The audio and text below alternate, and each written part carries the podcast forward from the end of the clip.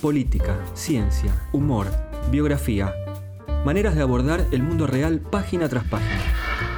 Libros imprescindibles que nos hacen pasar del caos al aprendizaje, del hecho a su interpretación. Todo está ahí, para ayudarte a entender la realidad. Bienvenidos al podcast de No Ficción. No Ficción, un podcast de Penguin Random House, grupo editorial, sobre libros que revelan las historias más deslumbrantes, presentado por Patricio Zunini.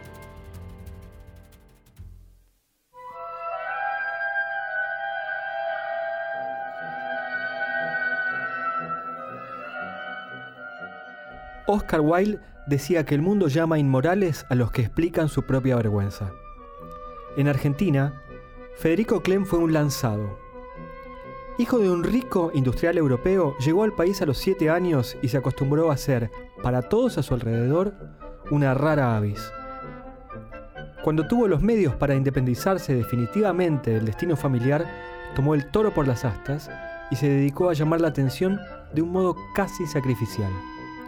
El gran público lo conoció recién en los últimos años de su vida. Ridiculizado, pero nunca ignorado, Federico dio todo de sí hasta su muerte en 2002. En el camino cambió, a su manera, la difusión del arte argentino. El periodista Rodrigo Duarte ha compilado Clem, una exhaustiva biografía oral compuesta por más de 120 entrevistas a personas que lo conocieron. El subtítulo dice la extraordinaria vida del ícono pop argentino contada por amigos, amantes, artistas y adversarios. El libro tiene 320 páginas y fue editado por el sello Aguilar. ¡Mentiroso este hombre! ¡Pero Federico, eh! ¿Federico Lupi? No, no, no, Federico Klein. Sí. Usted Pero- tiene un programa qué nuevo. mentiroso. ¿Sí? ¿Federico Clem? Federico Clemes, sí. ¿Cómo Sí, le va? ¿Qué viene a hacer muy acá? bien. ¿Viene a sacar fotos? hacerle- Mire que acá no puede sacar fotos, ¿eh? No venga a sacar fotos No acá, que puede. es territorio. Usted sabe que esto es la casa de gobierno, ¿no? No, no, por supuesto. Además, vengo ¿Qué es lo eh, que trae ahí? autorizado. ¿Eh?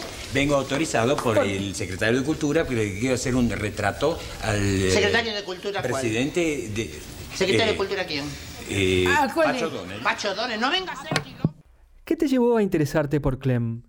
Yo cuando era chico, en los 90, eh, lo conocía a Federico, lo tenía como un personaje de la televisión, ¿no? Como un personaje mediático, gracioso, sin más. Y, eh, y después, eh, de adolescente, leí un par de libros casi de manera consecutiva, eh, Historia de la homosexualidad en Argentina, Osvaldo Bazán y eh, Fiestas, Baños, Exilios.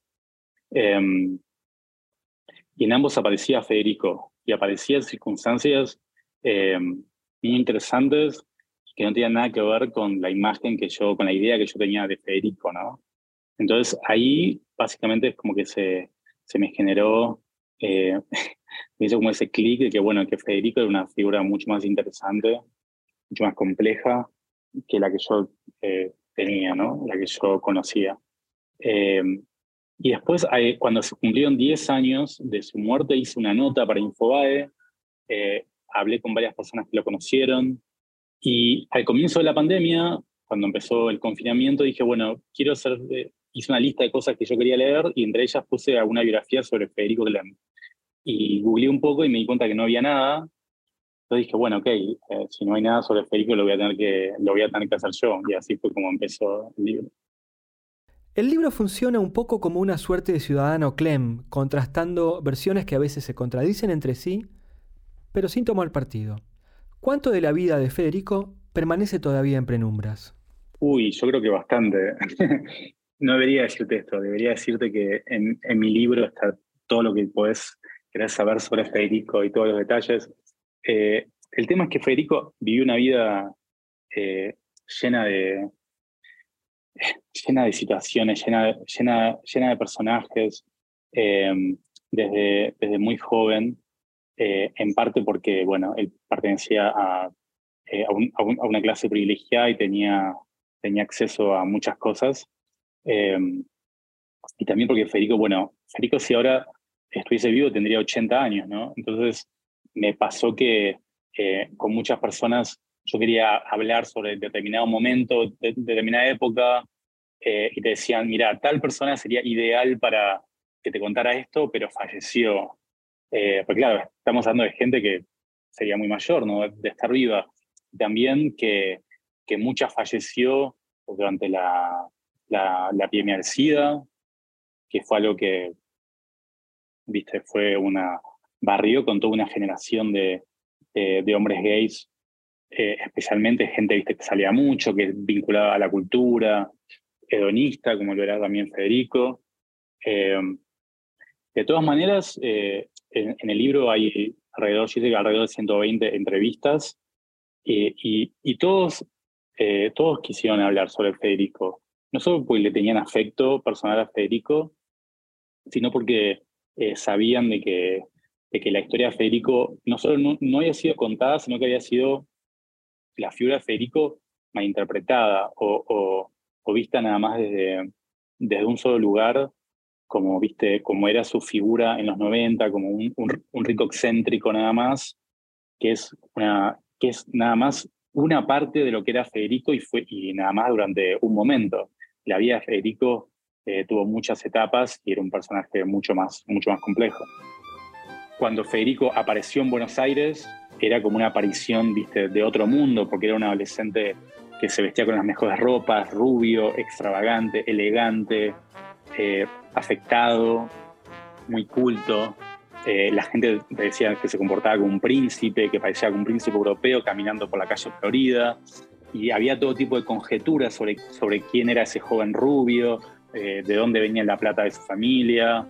Entonces, toda esa cosa de, la mitología de Federico a mí me parece interesante que estuviese ahí, de, la misma manera que lo que vos me preguntabas sobre el lenguaje para referirse a ciertas cosas de, su identidad o de su vida, eh, yo intento que esté lo más cercano a, a, lo que me dijeran las personas y lo más cercano a lo que era en esa época la manera de pensar, porque obviamente que hay partes, si querés, más reflexivas, pero la historia tiene como que ir para adelante. Entonces, vos tenés ese desafío que vos tenés que contar la historia a través del libro y a través de otras voces.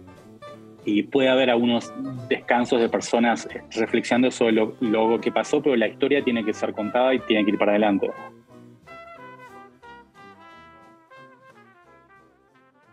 Estábamos parados con mi madre frente a la Gioconda y le dije, mira mamá, la Gioconda no sonríe. Esa pequeña seducción, esa pequeña compasión frente al hombre que todavía no ha alcanzado la plenitud de su ser y que está en búsqueda de su belleza interior. ¿Tenía su padre conexión real con el partido nazi? ¿Por qué la familia se mudó de Checoslovaquia a la Argentina? Sí, la familia se mudó a la Argentina porque eh, el Tercer Reich y había invadido Checoslovaquia, que era de donde, donde había nacido Federico y donde vivía, donde era la, familia materna, el padre era alemán. Eh, y bueno, es uno de los cientos de miles de alemanes Em, que no necesariamente son del partido nazi, ¿no? O, que trabajaban con Hitler, pero que siendo alemanes, teniendo simpatías y además estando viviendo en países europeos vecinos, eh, son vistos con sospecha y son perseguidos, ¿no? Porque son considerados eh, que fueron colaboracionistas. Eh, entonces ellos tienen que huir de Checoslovaquia y hay una escena que cuentan en el libro que era lo que que, contaba la madre de Federico, eh, que, era un, trauma que ella acarreaba, que era ellos teniendo que irse, huir en medio de la noche para venir a Argentina, ellos se, eh, se van por la frontera de Checoslovaquia a un país, a un país vecino y para ocultarle, para que los agentes fronterizos no escucharan al, niño Federico hablando en alemán, lo que hubiese reflejado que ellos sean una, familia con, eh, con vínculos alemanes y por lo tanto colaboracionistas, eh, la madre Federico le llena la boca con caramelos para que cuando están eh, mostrándole los papeles y pasando por la frontera, Federico no habla, ¿no? y eso generó, bueno, un, gran, un gran trauma para la madre y, y, y después cuando Federico vino a Argentina, bueno, él no habla español, entonces eh, sufrió muchísimo bullying desde pequeño por, eh, por ser un extranjero, por ser un, inmigrante, y además había siempre habladurías y, rumores sobre, bueno, sobre de dónde, de dónde venía precisamente la, la fortuna Clem. Uno de los grandes atractivos de esta biografía es que ahonda en la juventud semi-anónima de Federico Clem, alguien que se hizo célebre recién a los 50 años. ¿Cómo te ganaste la confianza de la fundación que administra su legado? ¿A quién te hubiera gustado entrevistar y no pudiste? Bueno, em, yo, me acerqué eh, a la fundación, a, Fernando Espeleta y a Valeria Fitterman, que son los, eh, los directores, los guardianes del, del legado de Federico. Eh, y les quise, principalmente para comentarles que yo quería hacer este proyecto, pero no necesariamente como para buscar un, ni un permiso ni, una bendición, porque esta no es una, una biografía oficial y no fue hecha con la fundación.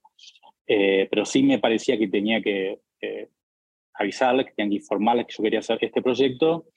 y bueno, también me interesaba, por supuesto, la colaboración de ellos, ¿no? porque ellos trabajaron Fernando especialmente lo, conoció durante 30 años, fue amigo de él, y Valeria estuvo durante los últimos 10 años de la, galería y la fundación.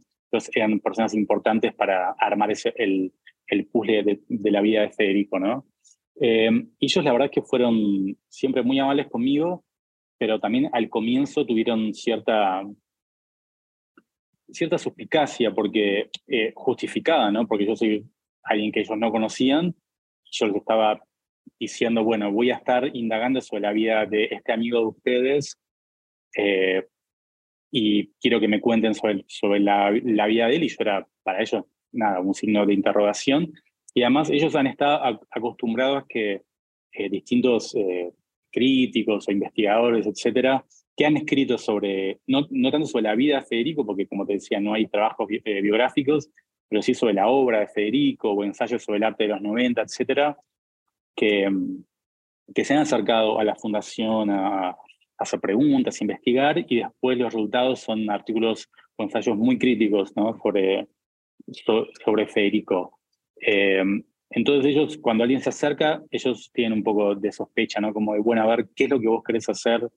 Eh, pero ellos yo les conté que mi intención era un poco rescatar la figura de Federico, eh, contarla desde una óptica que me parecía que nunca se había contado, ¿no? que pues siempre se había hecho énfasis eh, en su aparición en el mundo mediático en los años 90, como ligado como al menemismo cultural de la época, a esa, cosa media cholula, de, exhibicionismo y demás, que mi interés en, realidad era eh, contar su vida como como lo que me parecía, porque yo además yo había, hablado con muchas otras personas, que era como, había sido como un, como un transgresor, ¿no? Como había sido un, eh, alguien que había vivido su vida, especialmente su sexualidad, con muchísima libertad, en una época además, eh, o durante muchas épocas, que eso te, te podía, digamos, ser la diferencia entre estar vivo o estar muerto, ¿no?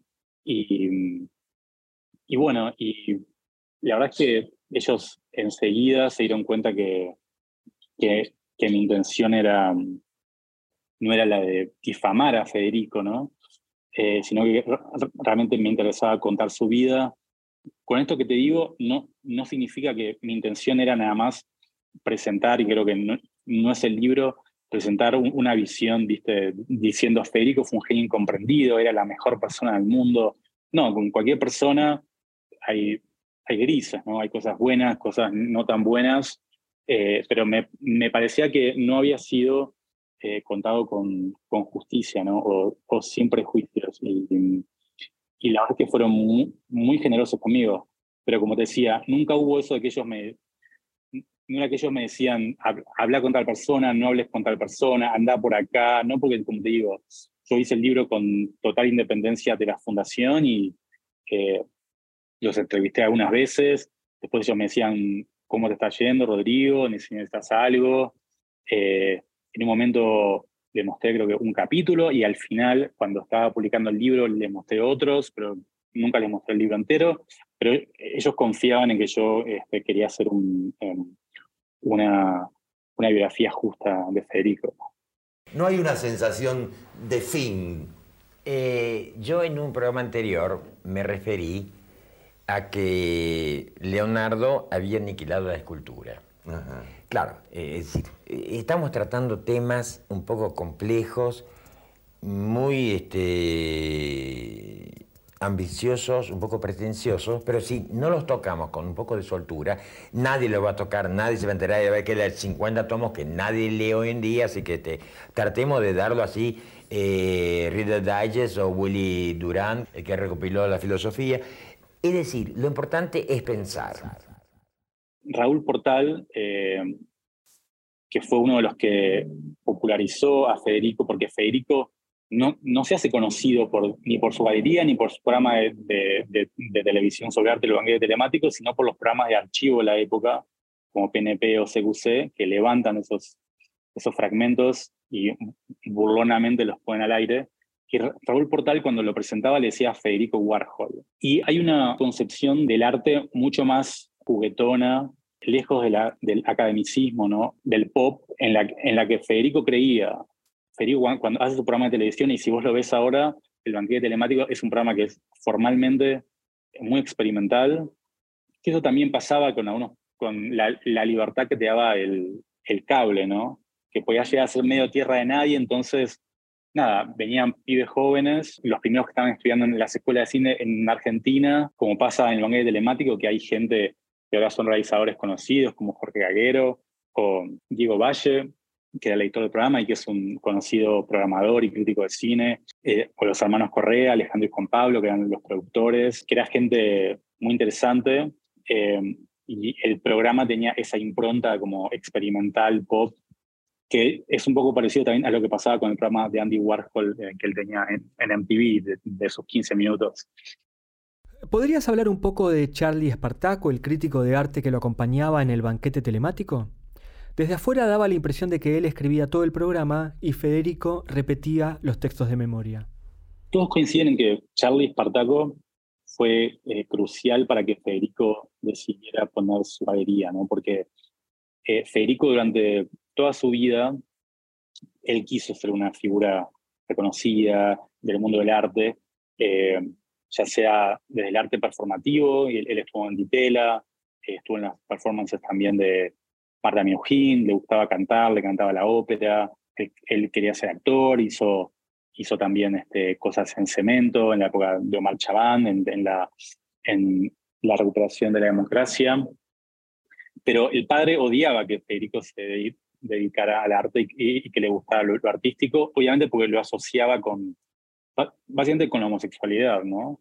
Eh, entonces, siempre eh, el padre bloqueó eso, ¿no? Y Federico asentía porque Federico era un dandy y no le gustaba trabajar, entonces dependía económicamente del padre. Si, digamos, él iba a la empresa del padre a trabajar, pero trabajaba muy poco. Entonces, nunca quiso contrariarlo y nunca pudo levantar la cabeza en el mundo artístico. Y esa es la razón, o una de las razones por la cual las personas a Federico lo, lo consideraban como un un diletante, ¿no? Como alguien que tenía como hobby el mundo artístico, pero que no se dedicaba 100%. Cuando el padre muere y hereda una fortuna muy grande, Federico, eh, él decide poner una galería y, como te decía, todos coinciden de que eh, su, amistad con, con Charlie Spartaco fue la que lo convenció que era la mejor opción para hacer como su gran entrada al mundo cultural porteño, que era lo que él quería hacer, ¿no? Él quería, sentía que ya había perdido demasiado tiempo y que y quería de, alguna manera con, con ese dinero eh, que tenía poder, eh, poder, ser, poder, ser, alguien en el, en el mundo cultural porteño. Eh, y Charlie lo acompaña y trabaja con él no solo en la galería, como asesor, él tiene un, eh, un, equipo asesor muy, muy fuerte cuando empieza la galería, que es la fundación. Está Adriana Rosenberg, por, por ejemplo, que está en prueba, por supuesto, o Teresa Anchorena. Em, y al poco tiempo empieza su, programa de televisión. Es, es el momento del auge del programa de cable. Eh, le ofrecen a Federico tener un, un, programa y él se da cuenta que es un puede ser una buena manera de llegar al, al gran público, ¿no? Eh, y Charlie es, bueno, es el coequiper de ese programa eh, y es además uno de los guionistas, aunque siempre, siempre había como un debate de, de, cuánto esos monólogos performáticos que hacía Federico, que eran una de las razones de, atractivo del programa, eh, cuántos eran responsabilidad de Charlie Spartaco, porque Charlie Spartaco también tenía ese tipo de, de, habla muy barroca, que a veces la gente decía no se entiende lo, que se dice porque se pierde en las palabras. Em, em, y algunos te decían, Federico eh, no leía guiones, a veces te decían, eh, estaban las, eh, las, como las palabras que decía Charlie, pero después Federico se iba por la tangente y hacía lo que quería, lo cual este, complicaba las grabaciones que podían terminar, muy alta de las horas de la madrugada. Eh, pero sí, ciertamente todos coinciden que eh, Charles Spartaco fue muy, muy importante para, para esa etapa de Federico, ¿no? Como te decía, para convencerlo a tener la, galería y después para asistirlo en su programa de televisión. Y también porque Charles Spartaco le da, que era un crítico que tenía muchos amigos y que conocía mucha gente del mundo artístico, también lo, ayudaba a Federico a, eh, a, poder entrar en un universo que, que él era un poco ajeno, porque Federico, si bien eh, había hecho cosas, no era alguien que tuviese un peso importante. Entonces, eh, lo legitimaba de cierta manera la presencia de Charlie al lado de Federico. ¿Puede decirse que Federico hizo usufructo de la llamada cultura menemista en beneficio de su causa? Pienso en Warhol, que también hizo un programa de televisión, por ejemplo. ¿O fue solo una víctima? Bueno, es cierto que Federico queda como en la memoria, ¿no? en el imaginario queda como asociado al menemismo. ¿no? Eh, yo creo que principalmente por una eh, coincidencia temporal, ¿no? porque en el momento que Federico eh, hereda ese dinero y empieza a levantar su perfil con su programa de tele y con la galería, es el momento de la llegada de, de Menem, ¿no? Pero Federico en sí no era alguien que interesaba la política, él de hecho eh, jamás votó, él nunca se, se nacionalizó argentino. Em, y la gente que lo conoce te decía, la verdad es que él nunca estaba ni leyendo el diario, ni debatiendo ¿viste? sobre peronismo, antiperonismo o economía, em, pero sí queda asociado como a ese menemismo cultural, ¿no? como a esa época donde donde los ricos y famosos están todo el tiempo en la televisión, en las revistas, eh, a, cierto cholulismo, ¿no? a, la importancia del, del dinero. Eh, Federico era, sí, muy cholulo, pero yo creo que es bastante injusto que se lo asocie a, eh, a ese periodo, porque él, como te decía, él, él si, vos, lees las entrevistas de la época, no era que él hablaba elogiosamente sobre Menem o, que, fuese un, admirador de él. Em, sí hubo, un momento que a finales de los 90, cuando ya Menem eh, empieza a ser mala palabra entre la, entre progresía, si se quiere, eh, Menem le da un premio a Federico, eh, un reconocimiento al mérito artístico. hay un acto en la Casa Rosada y en, ese momento las páginas culturales, que siempre habían tratado con bastante benevolencia a Federico, principalmente porque era una, persona importante del mundo artístico, porque hacía exhibiciones, porque era un mecenas, ahí es cuando un poco empiezan a perder un poco la paciencia y le, ponen como un freno, ¿no? Eh, y vos ves desde, medios como La Nación, que siempre habían sido muy elogiosos, o hay hay un artículo en página 12 también muy crítico de la época que sale en, en Radar, eh, donde cuestionan que, que, Menem, que en realidad Menem estaba, lo que estaba haciendo era em, celebrando más bien el, el, trabajo de la fundación, ¿no? Como su mecenazgo y además de que se había hace poco firmado que cuando Federico muriese toda la, toda la colección, todo el acervo iba a ser legado al Estado, ¿no? que era algo muy importante. Y por eso Menem le da este premio, pero queda un poco como que Menem está premiando a Federico como figura. Entonces, En ese momento aparecen las notas de, de que, bueno, de que Menem, como es un cholulo, el único artista que conoce es un, el que está en la televisión constantemente. Eh, y ahí es como que, bueno, queda más segmentado esa cosa de Federico como artista menemista o de- del, menemi- del menemismo, pese a que él, como te decía, jamás votó, jamás fue demasiado elogioso de Menem.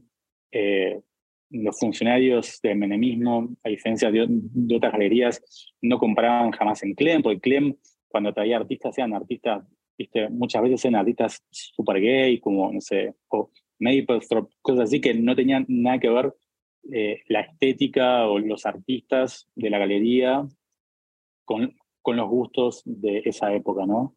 Eh, pero sí quedó asociado. Por momentos da la impresión de que todos los que están alrededor de él, incluso sus amigos y amantes, tenían con Federico una relación económica. ¿Era realmente así? ¿Federico lo eligió o era algo que ocurría más allá de su deseo? Bueno, yo creo que ahí eh, lentamente empieza a haber como una revaluación de, la figura de Federico, ¿no? Porque en, en su momento, como, como te decía, distintos, este, distintos factores, ¿no? El hecho de que él fuese alguien con mucho dinero, eh, que fuese alguien tan extravagante, que fuese tan gay, fuese tan conocido o tan mediático, no se lo tomaba demasiado en serio, especialmente como artista, ¿no? Eh, como que se lo tomaba como alguien que ha- había comprado con su fortuna el acceso al mundo del arte. Y en parte era cierto. Y estaba también la, la cuestión de que se lo tomaba como alguien frívolo, ¿no? Como que e- e- era un artista que en un momento donde, los 90, donde los artistas de Landa, los más consagrados, este, eran críticos de lo que pasaba políticamente, Clem no se jugaba, ¿no? Entonces se lo tomaba como que era un artista que, que no, no hacía política, pero yo creo que ahora, eh, no sé, di- distintas lecturas o distintas miradas, como puede ser la, la LGBT, y mirándolo desde un punto de vista, si eh, de la micropolítica, ¿no? También reconocen como alguien que haciendo, siendo tan notoriamente homosexual, y lo era también en su obra, porque vos ves sus cuadros y, y están, no sé, es- lo- los, los strippers musculosos que a él le, le encantaban, y está su madre, y están los retratos suyos, o los de Susana Jiménez. Es una obra que es muy queer, ¿no? Y se empieza también creo, a reconocer eso, ¿no? Eh, de hecho, no sé, por ejemplo, Rodrigo Cañete, con quien yo hablé para, eh, para el libro, él ubica a Federico como uno de los artistas del VIH, eh, como pueden ser algunos artistas del Rojas, porque dice que Fe- Federico, eh, exhibiendo esa voluptuosidad del cuerpo masculino, está contrastando eh, lo, que pasaba con los cuerpos eh, gays en esa época, que estaban débiles, estaban enfermos. Él dice, pongamos también eso para demostrar que no, no nos van a vencer. Entonces hay distintas lecturas también sobre, sobre lo que hizo Federico eh, como mecenas, trayendo obras, como te decía, ex- exhibiciones gratuitas de un montón de artistas importantes, artistas gay, y también cómo, cómo, cómo vivió su vida, ¿no? Porque era alguien que eh, vivió con mucha rebeldía de los mandatos conservadores de la sociedad, de la familia, en momentos donde se te podía ir la vida por, por, eh, por esas transgresiones, en- entre comillas, eh, y Federico vivió con mucha libertad. Entonces, yo creo que son cosas que ahora las generaciones más jóvenes lo están descubriendo, porque es cierto que cuando Federico fallece eh, hay, un, hay un cambio en la concepción de, de la vida política y social del país, ¿no? donde figuras como Federico Clem ya no son tan bienvenidas. Amanita Fortabat, después, la- después de, la, de la crisis del 2001, lo que empieza a aparecer son más bien estos proyectos que digamos, más emblemáticos, eh, Belleza y Felicidad, pero también el, Eloísa Cartonera, ¿no? Un, eh, un tipo de arte mucho más volcado a, la a lo social, donde las, las excentricidades de la riqueza de, de un Federico Clem ya no son tan bienvenidas. Eh, pero, como te digo, eh, en, en los últimos años, no sé, por ejemplo, hace- eh, hubo hace poco en, en el Museo Mar de Mar del Plata una, una muestra sobre, sobre pop argentino, eh, y no solo estaba eh, em, el retrato que le hizo Edgardo Jiménez de Federico, sino, y esto me lo contó em, su curador, Rodrigo Alonso, me dijo, yo quería que estuviese Federico de alguna manera, entonces, además del retrato de, de, Edgardo Jiménez, también había una sala donde eh, se exhibían eh, programas de Federico, del banquete telemático. Pues me decía, Federico es un gran representante del pop argentino, ¿no? Y eso es un cambio a, lo que sucedía en los, en, los 90, donde Federico eh, ni era considerado, por ejemplo, eh, en, la, revista Ramona, a finales de los 90 hay un, una encuesta sobre a los estudiantes de Bellas Artes, cuál es el artista argentino que más admiran, y el que menos admiran, el que más admiran gana Guillermo Cuitca, el que menos admiran eh, gana esa encuesta Federico Clem. Y yo estoy seguro que, además, muchos de esos estudiantes jamás vieron una, obra de Federico, pero por verlo en la televisión de, una manera, digamos, payasesca y tan mediática, no, no lo tenían en cuenta.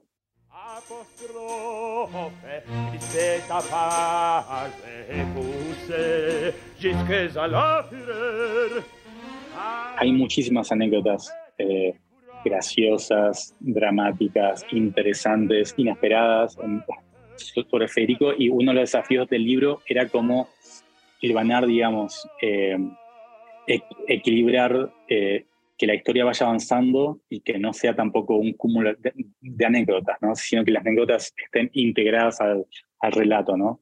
Eh, no sé, para mí una que es muy interesante además porque se va repitiendo, pero con ligeras variaciones es eh, su gusto por, presentarse, por, cantar, invitar a gente a reuniones para que él cante y él cantar ópera, pero él después encerrar a las personas mientras él está cantando para que no se puedan ir.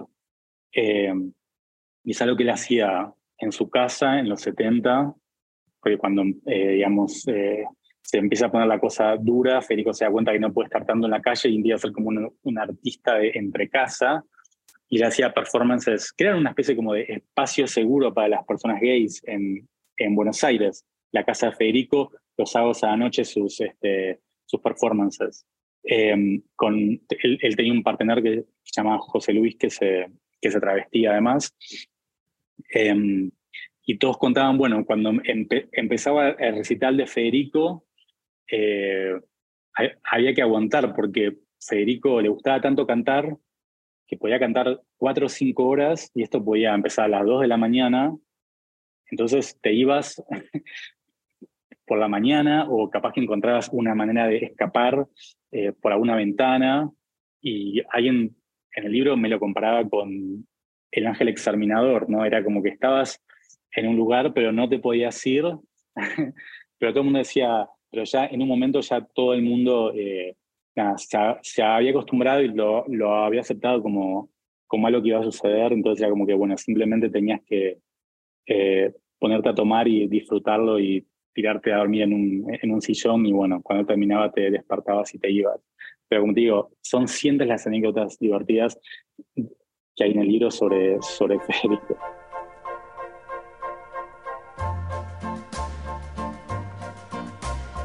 Con su Museo del Chisme, del devenir de la alta cultura porteña desde los años del Instituto de Itela y el de la Noche Gay de Buenos Aires en tiempos de muchos armarios, Clem, el libro, construye a partir de su personaje una radiografía de la clase alta argentina, sus sueños cosmopolitas y también algunas de sus miserias.